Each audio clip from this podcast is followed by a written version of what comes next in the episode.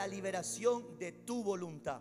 Para eso quiero que vayas conmigo a Romanos capítulo 7, versículo 18 al 20. Romanos capítulo 7, versículo 18 al 20. El tema es la liberación de tu voluntad. Miren que aquí está hablando el apóstol Pablo, ¿sí? No está hablando cualquiera, está hablando un hombre consagrado al Señor, un hombre que le sirve al Señor en santidad y en el temor de Dios. Pero mira la situación en la que él se encuentra. Esto va a hacer que tú te identifiques quizás con el apóstol Pablo. Mira lo que dice él. Y yo sé que en mí, qué bueno es reconocer lo que hay en nosotros, ¿verdad? Mira a tu hermano que está al lado, dile, tú tienes que saber lo que hay en tu corazón. Ayúdeme, dígale, tú tienes que saber lo que hay en tu corazón. Y Pablo mira lo que dice, yo sé que en mí, esto es, en mi carne, no mora el bien. Ay, papá. Estamos hablando de un apóstol Estamos hablando de un hombre consagrado al Señor, un hombre que Dios lo usó poderosamente. Pero él está reconociendo que en él, en su carne, mora, no mora el bien. Porque él dice, cuando yo quiero, dice, porque el querer el bien está en mi mente, dice en mí, pero no el hacerlo. Ese es el momento cuando tú dices, yo quiero hacer algo con mi mente, pero mi corazón no me lo permite. Usted decide hacer algo, pero en su corazón usted dice, pero no siento hacerlo. Es como que tu mente y tu corazón está dividido. No sé a quiénes les ha pasado eso. ¿Algunos le ha pasado eso? Como que se sienten en dos pensamientos y no saben qué hacer. Bueno, el apóstol Pablo dice, porque yo hago el porque no hago el bien que quiero, sino el mal que no quiero. Eso hago, dice el apóstol. Vuelvo y repito, y si hago lo que no quiero, ya no lo hago yo, sino el pecado que mora en mí. ¿Está aquí conmigo? Les explico. El apóstol Pablo da a entender de que dentro de todos nosotros siempre tenemos luchas. Siempre tenemos lucha. Es más, él lo explica en el libro de Gálatas, en epístola de Gálatas, y él dice que la carne es contra el espíritu y el espíritu es contra la carne. Cuando hablamos de la carne, estamos hablando del viejo hombre. Cuando hablamos de la... ¿Me escucha? Parece que usted no está aquí. ¿Me escucha o no? Cuando hablamos de la carne, estamos hablando del viejo hombre. Estamos hablando del hombre viciado del pecado. Estamos hablando del hombre pecaminoso. Y cuando hablamos del Espíritu, estamos hablando del nombre nuevo, del hombre guiado por el Espíritu de Dios. Entonces Pablo dice que siempre la carne contra el Espíritu se oponen entre sí para que no hagáis lo que te conviene. ¿Por qué, pastor? Porque a pesar de que usted y yo hemos nacido de nuevo en el Espíritu, por más de que el Espíritu Santo ha venido a tu vida y ahora eres un hombre espiritual, tu alma todavía le falta ser renovada. Hay cosas en nuestra alma. ¿Qué es el alma, pastor? El alma es el asiento de tu voluntad, de tu intelecto y de tus emociones. Entonces, en esas áreas de nuestra vida nos falta ser renovados, nos falta ser cambiados, nos falta ser transformados. Entonces, por más que ahora estoy en Cristo, siempre hay algo dentro de mí que me quiere llevar a hacer lo malo. Pero tú dices, no, yo no quiero. En tu corazón tu deseo es servirle a Dios, consagrarte al Señor, caminar en obediencia. Pero en tu mente tienes otros pensamientos. Al final, lo que quieres hacer, no lo haces. Haces lo que no querías hacer. Y ahí Satanás lo capitaliza y te acusa, te señala y te dice, mira, eres un falso, no eres un verdadero cristiano, eres un hipócrita, no debes ir a la iglesia, no debes orar. Es más, no ores porque Dios no te escucha, porque eres hipócrita. Ay, papá. Yo no sé a cuánto les ha pasado eso. Porque Él trabaja ahí y comienza a señalarte, comienza a sindicarte. ¿Por qué? Porque Él sabe que mientras que estemos en este mundo, siempre por más que queremos estar en el Espíritu, siempre la carne va a querer hacer lo que quiere. Por eso que mi hermano, nosotros tenemos que crucificar la carne todos los días. a esta carne no hay que darle lo que le gusta. No, usted no me está escuchando. A esta carne no hay que darle lo que le gusta. Porque cuando tú le das a la carne lo que le gusta, la estás empoderando. es, como, es como que tú tengas dos perritos de la misma raza, del mismo tiempo que nacieron. Pero a uno le des más comida que al otro. En el momento que esto se enfrente, el que está más alimentado le va a dar más duro al más chiquito, ¿sí o no? ¿Sí o no? Lo mismo es dentro de nosotros. Tenemos la naturaleza divina, pero hay una naturaleza caída que mientras que estemos en este mundo, siempre nos va a jalar. No ores, no ayunes, no sirvas, no diezmes, no ofrenda. ¿Para qué vas a la iglesia? Estás perdiendo el tiempo. No lo perdones, no lo saludes, no lo mires. ¿Usted sabía que la carne habla o no? ¿Cuántos han escuchado la voz de su carne? ¿O soy el único aquí? ¿Cuántos han escuchado la voz de su carne? Que te dice, estamos en ayuno, pero ¿qué problema hay? Come o más. Y tú dices, apártate de mí, Satanás. Ey, no es Satanás, esa es tu carne que te está hablando. Entonces tú alimentas tu carne y la carne va a controlar tu alma y tu espíritu. ¿Me está escuchando? Por eso el ayuno tiene mucho significado ahí. Porque el ayuno mata la carne. El ayuno mata la carne, la subleva, la somete. ¿Me dejo entender? A usted le ha pasado, mi hermano, que usted se ha levantado en las mañanas y el cuerpo no se quiere levantar. Pero cuando usted tiene un compromiso, aunque el cuerpo le dice que no, usted se levanta o no. Porque está sometiendo la carne. Lo mismo pasa en el ámbito espiritual. Tu carne quiere irse con ese hombre, con esa mujer que sabes que no está bien que estés con ese hombre, con esa mujer. La carne quiere irse a la discoteca, quiere irse a la playa a bailar la macarena, quiere irse a bailar allá con Zaperoco. La carne quiere lo malo. Pero el Espíritu te dice, eso no es bueno, porque si Cristo te encuentra bailando con Zaperoco, te vas a ir al infierno. ¿Sí o no? ¿Sí o no? De como que hay una lucha dentro de nosotros. Ay, papá.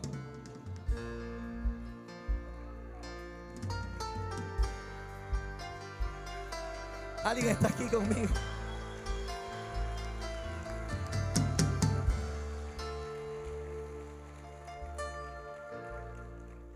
Entonces vemos de aquí hay una lucha de voluntades. Que por un lado está querer hacer la voluntad de Dios pero que por otro lado está ser nuestra propia voluntad. Nosotros hoy estamos parados en nuestra voluntad. Hoy nosotros hemos vivido las consecuencias de nuestra propia voluntad. Entonces la pregunta es, ¿qué es la voluntad entonces, pastor? Porque el Señor quiere liberar nuestra voluntad. ¿Sabes por qué? Porque la, eh, la, voluntad es la habilidad que Dios le da a un hombre para poder escoger, para poder tomar una decisión es escoger de manera predeterminada y de manera programar y, programar, perdón, tu mente y tu corazón para tomar una acción. Vuelvo y repito, la voluntad es la habilidad de escoger, predeterminar y preprogramar la mente y el corazón para tomar una acción. ¿Está aquí conmigo? Amado, si usted no toma decisiones, usted no va a tomar acción. Y el no tomar acción ya es una decisión. Pastor, ¿qué me está diciendo? Que nosotros vamos a vivir de acuerdo a las decisiones que tomemos en nuestra voluntad. ¿Está aquí conmigo o no? Por eso que vemos en la iglesia hombres y mujeres débiles en su voluntad. Totalmente débiles. ¿Por qué, pastor? Porque no han tomado decisiones determinantes para actuar por más que el Señor les ha hablado a través de la palabra, por más que el Señor les ha hablado por profecía, por sueños, por visiones. Dios ha usado todos los métodos que Él tiene para hablarte. Pero sin embargo, no estás alineando tu voluntad a la voluntad de Dios. Porque si tú lo hubieras hecho, hubieras rendido tu voluntad al Señor. De hace rato hubieras tomado decisiones determinantes. Por eso que las decisiones determinan destinos. Hay cosas que nunca van a suceder porque no decidiste. Es como aquella mujer que tiene un esposo que es golpeador y que ella sabe que no puede estar con un hombre que la golpea, la maltrata. Pero ella hace mucho tiempo no toma la decisión de dejar ese hombre. ¿Por qué? Porque ese hombre tiene que aprender a valorarla. Pero como ella no toma decisión, el estado de su vida no cambia. Hay cambios que van a venir a nuestra vida a consecuencia de las decisiones que tomes. Entonces Dios te viene hablando y te viene diciendo, ¿qué está pasando? ¿Por qué estás permitiendo que Satanás cautive tu voluntad? Porque al tener Satanás cautiva tu voluntad, no te está permitiendo tomar decisiones correctas por más que estés en iglesia correcta, por más que hay una unción de rompimiento, por más que hay milagros, por más que hay señales, por más que esté el poder de Dios en este lugar. Pero eso no te va a afectar. ¿Por qué? Porque tu voluntad está cautiva en las manos de Satanás y te tiene tan bloqueado, te tiene tan bloqueada que no tomas decisiones firmes en tu vida. Por más que el pastor Carlos David te pueda aconsejar, te pueda ministrar, pero eres tú la que tiene que tomar la determinación de someter tu voluntad Dios y decirle, Señor, yo ya me harté, de hoy hacia adelante voy a dejar esto, voy a dejar esto, voy a dejar aquello, esto no me conviene, esto no me bendice, esto no está bien en mi vida, lo decido ahora en el nombre de Jesús.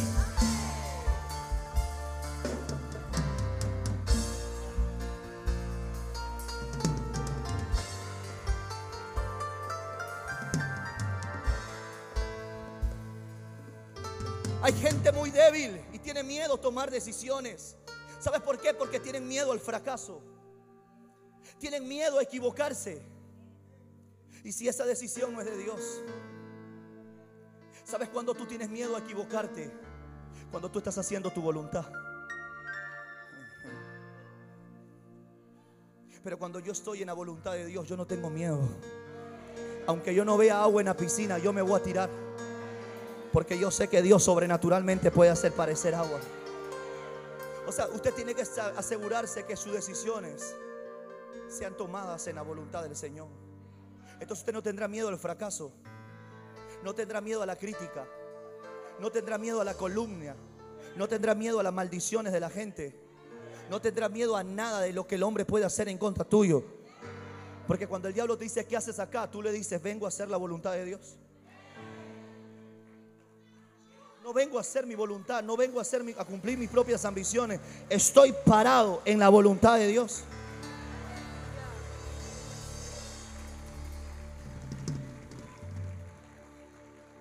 Entonces hay cambios que podrías hasta el día de hoy haber experimentado. Hoy tu estatus debería ser otro. La atmósfera de tu casa podría ser otra. Tu condición económica, tu salud física tu empresa, tu negocio podría estar en otro nivel. Pastor, yo estoy bien, sí, pero podría estar mejor. No, usted no me está escuchando, podría estar mejor. Pero ¿sabes por qué no está mejor? Porque sigues haciendo tu voluntad. Yo no sé a quién Dios le está hablando en esta hora. Pastor, ¿qué me está diciendo? Que no hay poder más grande que Dios le da a un hombre que es la voluntad. No hay poder más grande que Dios le da al ser humano aquí en la tierra que su voluntad. Cuando el hombre tiene la voluntad de escalar la montaña más grande que existe en el mundo y el hombre alineó su voluntad a la voluntad de Dios y la rindió al Señor, mi hermano, ese hombre va a escalar esa montaña y va a llegar a lo más alto de ella. Porque cuando el hombre se determina a hacer algo, el hombre lo consigue con la ayuda de Dios. Por eso la Biblia dice, mi hermano, que todo lo podemos en Cristo que nos fortalece. Y cuando dice todo, todo, ¿por qué? Porque la voluntad del hombre está rendida a la del Señor. Entonces hasta que la persona no reconozca que Dios me dio algo poderoso, que es la voluntad, la opción de poder decidir, escoger, predeterminar en mi mente y en mi corazón para cumplir una acción. Entonces yo reconozco que tengo un problema yo te pido perdón, Señor, y tomo la decisión de rendir mi voluntad y en el poder de tu Espíritu Santo voy a salir de esta situación, voy a tomar el paso de fe. Pero como que el enemigo ha cautivado nuestra voluntad. Nos tiene cautivo en la voluntad, no nos deja avanzar ni para adelante ni para atrás. Andamos bailando la balada con el enemigo, porque cuando queremos hacer algo no lo hacemos. Y cuando no queremos, eso lo hacemos. Y cuando queremos, no lo hacemos. Y cuando no queremos, eso hacemos. O sea, bailamos la lambada, bailamos, así andamos en la vida. Toda la vida en esta condición. Ya destrábate de una vez en el nombre de Jesús. Dile, Satanás, hoy vas a soltar mi voluntad. Hoy vas a soltar mi mente en el nombre de Jesús. Porque hoy voy a tomar determinaciones firmes en mi vida. Y no tengo miedo al fracaso, no tengo miedo a la ruina, no tengo miedo a la crisis, no tengo miedo a la condición económica de mi país, no tengo miedo a la recesión, no tengo miedo.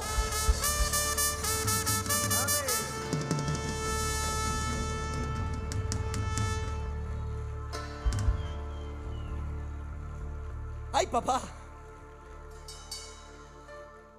Dios tiene voluntad, pero Dios tiene también la habilidad de escoger. Entonces el poder de Dios está en la voluntad. Mira lo que dice el Salmos 89, 17, 18. Porque tú eres la gloria de su potencia. Por tu buena voluntad acrecentarás nuestro poder. Mira lo que Dios quiere hacer. Acrecentar el poder que ha puesto en nosotros a través de la voluntad. Entonces, el poder del hombre, ¿dónde está? Apunte esto. El poder del hombre, ¿dónde está? Alguien tiene que ponerlo en el Facebook hoy día mismo. El poder del hombre está en la voluntad. La fuerza, escuche bien, la fuerza del hombre está en su voluntad. Y la fortaleza y su voluntad, perdón, es la fortaleza de su carácter. La voluntad de Dios es un lugar. La voluntad de Dios no es algo, pastor, ni eso no lo dije en la mañana. La voluntad de Dios es un lugar. Diga conmigo, es un lugar. ¿Cuántos saben que están ahorita en la voluntad de Dios? La voluntad de Dios es un lugar de qué? Es un lugar que te da, escuche, protección, refugio provisión. Es un lugar que te da paz, que te da gozo, cobertura. Es un lugar que te provee lo que necesitas. No hay nada más seguro en este mundo que estar en el centro de la voluntad de Dios. Pero cuando el ser humano vive en su propia voluntad, ¿sabes lo que sucede? Es que el ser humano se vuelve rebelde se vuelve rebelde. ¿Y quién es la persona rebelde? Es aquella persona que le cuesta someterse a la autoridad. Cuando el hombre quiere caminar en su voluntad, se vuelve rebelde, se vuelve divisor, se vuelve testarudo, se vuelve obstinado, cae en orgullo, en el espíritu de Leviatán, se vuelve pasivo, desobediente. Estas son las cosas que están arraigadas en el mismo hombre, cuando esta persona está influenciada por un demonio, su voluntad está rendida pero al espíritu demoníaco. Pero Dios quiere sacarte de esa condición y Él quiere liberar tu voluntad para que tú se la alinees tu voluntad a la voluntad de nuestro Padre Celestial. Una persona que está demonizada, tú le dices, sírvele al Señor. Y dice, no tengo tiempo, pastor que no tiene la voluntad de servir. ¿Por qué, pastor? Porque cuando uno camina en la voluntad de Dios no tiene agenda personal.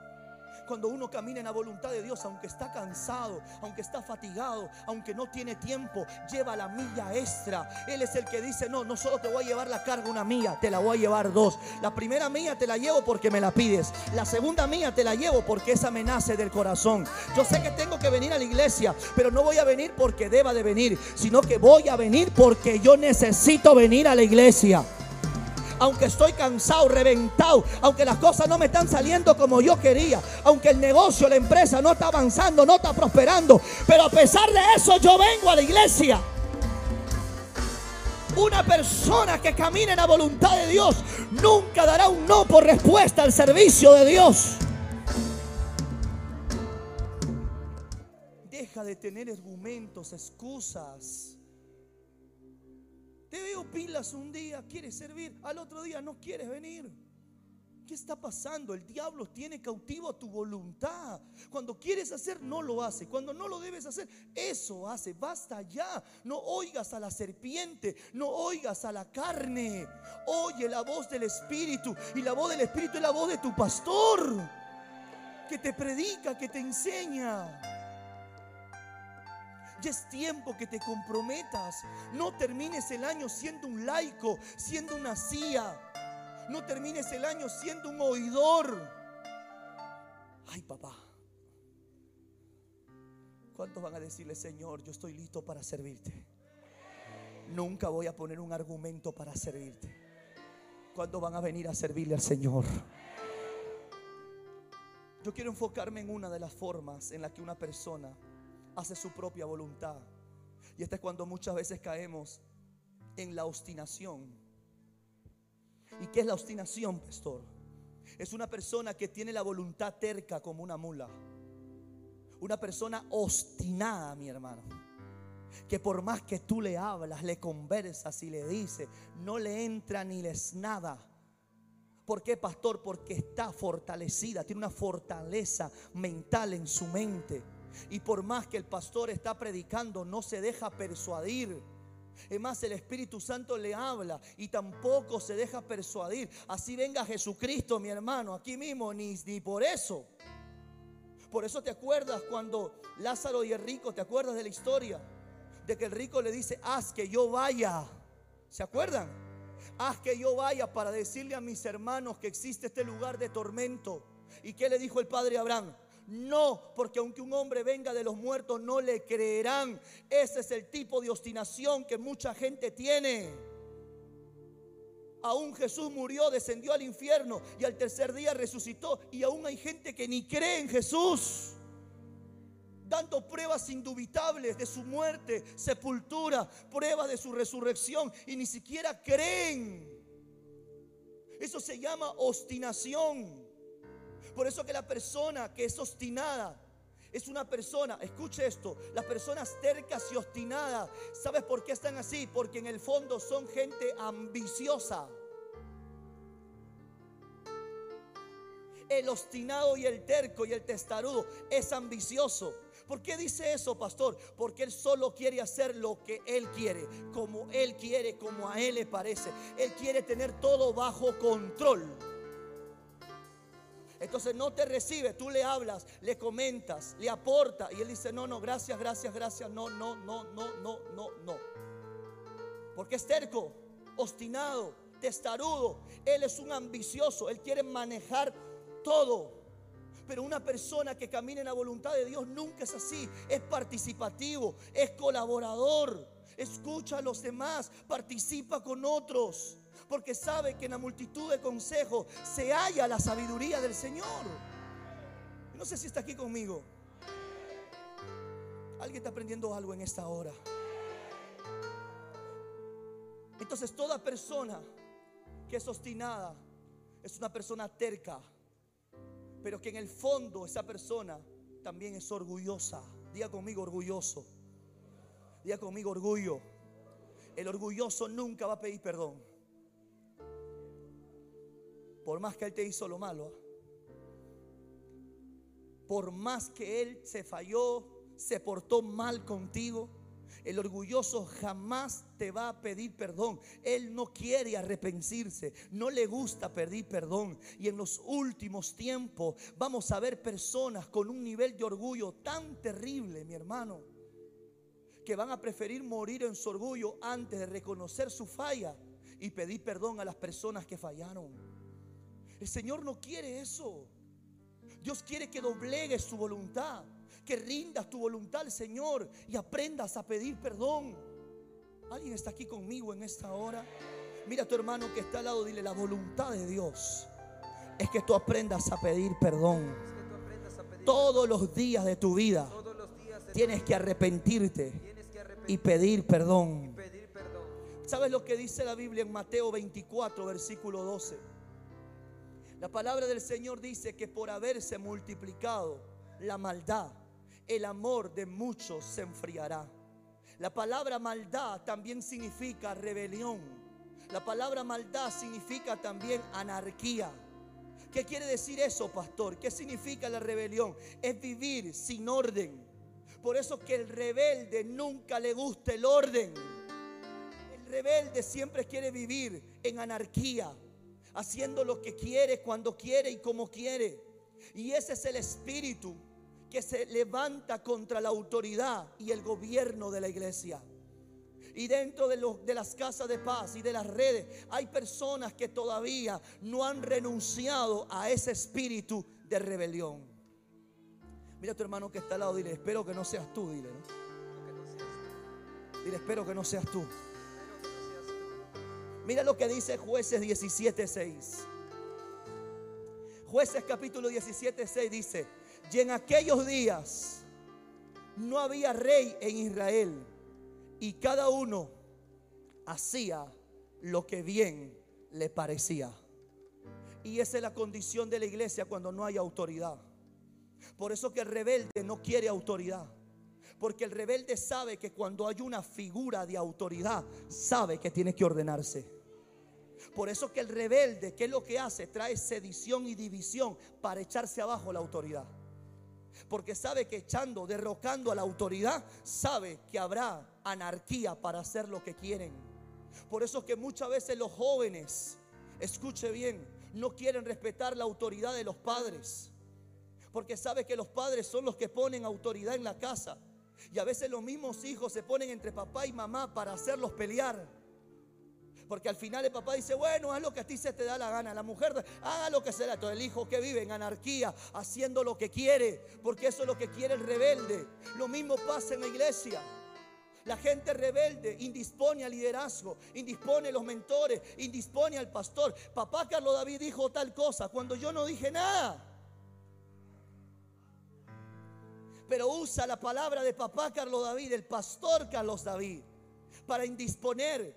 ¿Por qué? Porque el rebelde nunca quiere ordenarse y quiere hacer lo que bien le parece. Mira a tu hermano que está al lado, dile, en esta casa no se va a hacer lo que a ti bien te parece. Aquí se va a hacer lo que Dios dice en su palabra. ¿Cuántos dicen amén a eso? ¿Cuántos dicen amén a eso?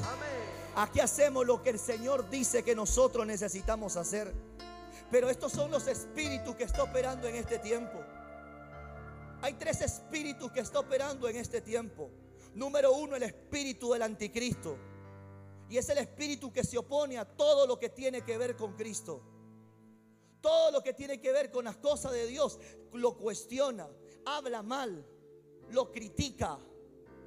Segundo espíritu es el espíritu del engaño y la mentira. Y tercero, el espíritu de anarquía o rebelión. Estos tres espíritus niegan la verdad de Jesús y todo lo que sea Dios. Para esta generación oponerse a la autoridad es normal. Porque el espíritu del anticristo no solamente es un espíritu, sino también es una persona y también es una mentalidad. La rebelión no solo se opone a la autoridad, sino también quiere derrogarla, quiere removerla. Si usted no lidia con la rebelión, la rebelión va a lidiar con usted. Y todo rebelde en el fondo de su corazón es un orgulloso. ¿Está aquí conmigo? ¿Está aquí conmigo o no? La persona orgullosa siempre camina en un espíritu de independencia. Y Dios nunca va a bendecir ese tipo de personas. ¿Cuáles son las consecuencias o las señales de la rebelión? ¿Sabes cómo te das cuenta que una persona está en rebelión? Número uno, camina en el espíritu de independencia y ha perdido el corazón de servicio. Una persona que está en su voluntad que está cautiva por un demonio, es una persona que está en rebeldía y ha perdido el deseo de quererle servir a Dios de corazón. Una persona que está en rebelión tiene una fuerte ambición por el reconocimiento personal. Que cuando tú no lo reconoces públicamente, no valoras lo que él hace, no valoras lo que ella da o lo que él da, se molestan, se enojan. Y tú lo ves indiferente y le dices, ¿por qué está así? Y dice, nada, no es que no tenga nada, sino que lo que espera es reconocimiento. Lo que espera son las palmas de, las personas. ¿Alguien está aquí conmigo en esta hora? Otra de las características es que tiene una actitud de crítica hacia la gente de autoridad. Una persona que está en rebelión siempre anda hablando de los líderes, del mentor, del anciano, del efesio. Siempre habla de su papá, habla de su mamá con su familia, lo indispone. Sabe, un hijo nunca puede hablar mal de su padre. Así su papá haya cometido los errores que quieran. Así su mamá haya cometido todos los errores. Un hijo con un corazón sano que ha perdonado nunca va a hablar mal de su padre y de su madre. Pero cuando tú ves una persona que habla mal de su padre, de su madre, habla mal de sus jefes, amado, esa gente es peligrosa. Usted no puede tener una relación con una persona así. Tú tienes que escucharlo y decirle, mm, amén, amén, gracias. Ya nos vemos, chao, nos vemos. ¿Por qué? Porque si habla mal de ellos, ¿qué te hace creer que no va a hablar mal de ti? El rebelde siempre va a criticar a las personas que están bajo autoridad, porque ellos no saben qué es estar en autoridad. El tener autoridad en la iglesia, mi hermano, es una responsabilidad muy grande, muy grande ser un ministro, ser un anciano, ser un pastor, es una responsabilidad sumamente importantísima. Y es fácil hablar de una autoridad cuando tú no sabes qué es estar parado en sus zapatos. Entonces, antes de hablar, piénsalo mil veces. Una persona rebelde es aquella persona que siempre se junta con gente descontenta.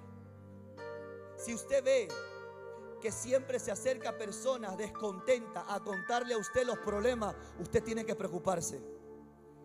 Repito, si usted ve que hay personas que siempre se acercan a ti a contarle los problemas de la iglesia, usted tiene que preocuparse.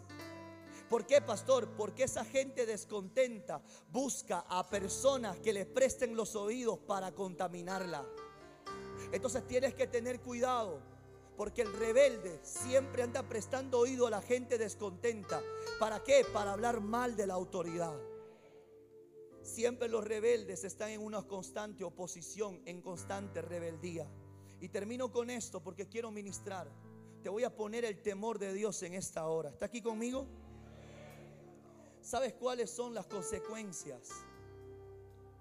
¿Sabes cuáles son las consecuencias de hacer nuestra propia voluntad? Cuando tú haces tu propia voluntad y no la voluntad de Dios, lo que puede pasar es que caigas en maldición. El Señor nunca va a coberturar ni va a respaldar la voluntad de un hombre que no está alineada a su voluntad. El Señor solo respalda y cobertura lo que está en su corazón, lo que Él mandó, lo que Él designó, lo que Él estableció, eso el Señor lo va a respaldar. Pero cuando tú quieres hacer algo en tu voluntad, porque tú dices, pastor, pero tengo buenas intenciones porque tengo el deseo de querer hacer lo correcto. Eso no es suficiente. No estamos viviendo en tiempos en hacer, mi hermano, lo bueno o lo correcto. No hay que hacer lo bueno y lo correcto. Hay que hacer la voluntad de Dios. Yo no sé quién está aquí conmigo. Tú te puedes encontrar haciendo cosas que no están en el corazón de Dios. Por eso que es importante, mi hermano, que tú sepas que tú en esta hora tienes que decirle, Señor, han habido cosas que no me han dejado tomar decisiones firmes en mi vida. Yo necesito tomar decisiones, Padre, pero mi voluntad ha sido cautiva muchas veces por la rebeldía, por la sedición, por el orgullo, por la soberbia. Y he caído en maldición por esa causa. Señor, hoy quiero que tú me liberes, papá. Que tú saques todo espíritu que me ha tenido cautiva en mi voluntad. Y hoy quiero alinear mi voluntad a la tuya. Y quiero vivir conforme tu voluntad. Yo no sé cuántos dicen amén en esta hora. Parece que mi hermano que usted se fue. ¿Cuántos dicen amén en esta hora? ¿Y sabes cuál es la segunda consecuencia? No solo es la maldición, sino también el juicio. Cuando una persona camina en constante rebeldía, llega un momento que el juicio de Dios cae sobre ellos